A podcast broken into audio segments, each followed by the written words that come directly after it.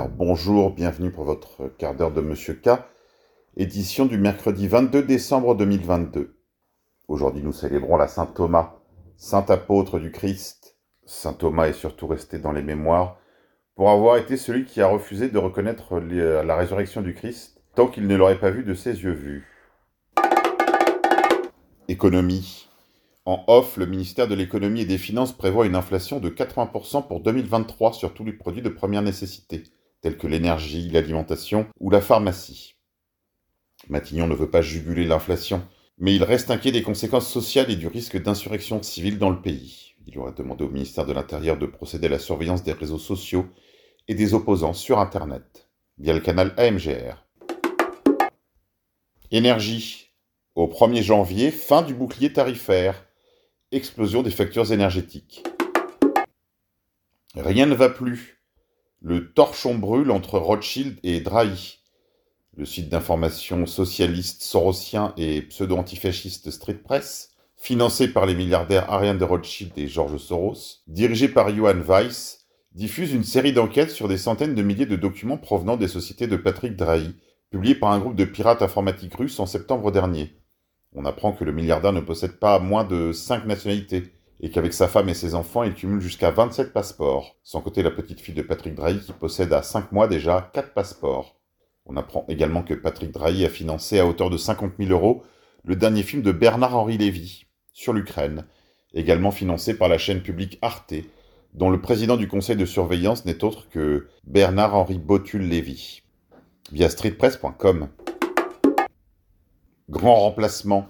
Écoutez, c'était sur le plateau de nos confrères de CNews vous avez tort de dire euh, la Coupe du Monde au Qatar, parce qu'en fait, elle n'est pas au Qatar, ou elle n'est pas qu'au Qatar, elle est notamment en France, quand on voit l'immense rassemblement le, le, des policiers sur le pied de guerre, il n'y a que 2000 à Paris, euh, pour euh, prévenir, anticiper cette liesse, parce que vous savez qu'aujourd'hui en France, la joie s'exprime par des tirs de mortier, des émeutes, c'est tout à fait normal, visiblement, ça fait partie du vocabulaire courant. Alors, il faut savoir qu'il y a quand même un préjudice pour les Français, parce que évidemment, les policiers n'ayant pas plus que nous-mêmes le, don d'ubiquité, s'ils sont là, ils ne seront pas ailleurs.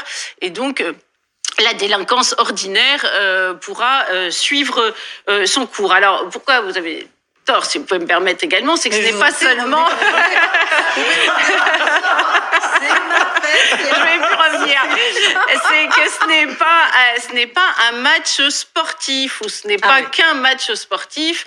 Euh, l'objet n'en est pas un, un, le un ballon de foot. C'est un, c'est un emblème, c'est un symbole, c'est une revanche. C'est peut-être un match, mais un match retour qui encore une fois n'a pas le foot euh, comme comme objet et qui dépasse largement les frontières de la France et du Maroc.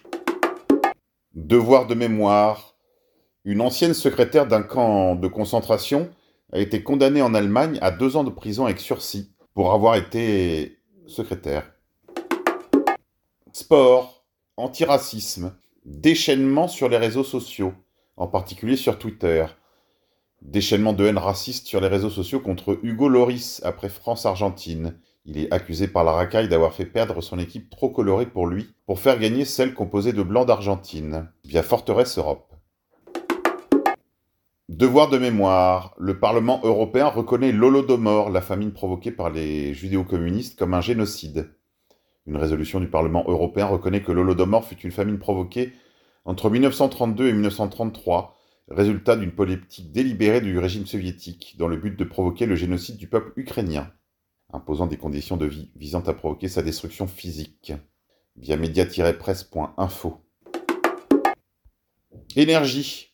Le prix du gaz européen en 2023 sera de 180 euros le mégawattheure, soit 10 fois plus cher qu'en 2021. Cascade de faillite en 2023 à prévoir. Beaucoup de ménages ne pourront plus se chauffer. L'électricité suivra et verra ses tarifs également flamber, que ce soit pour les particuliers comme pour les entreprises. Une milice nationale socialiste au service de la Russie. Nos confrères de LCI ont fait un sujet sur Russich, une milice nationale socialiste russe qui menace l'OTAN en particulier sa présence en Estonie, Lettonie et Lituanie. Affaire à suivre. De plus en plus de communautés violentes d'extrême droite en ligne, selon Europol. Une opération menée jeudi a permis de signaler plus de 800 exemples de contenus violents ou terroristes. Europol pointe alors certaines attaques imputées à l'extrémisme de droite et qui pourraient être liées à du contenu en ligne. La menace des communautés d'extrême droite transnationale en ligne menant à des attaques augmente, a averti lundi l'Office européen de police, ou Europol.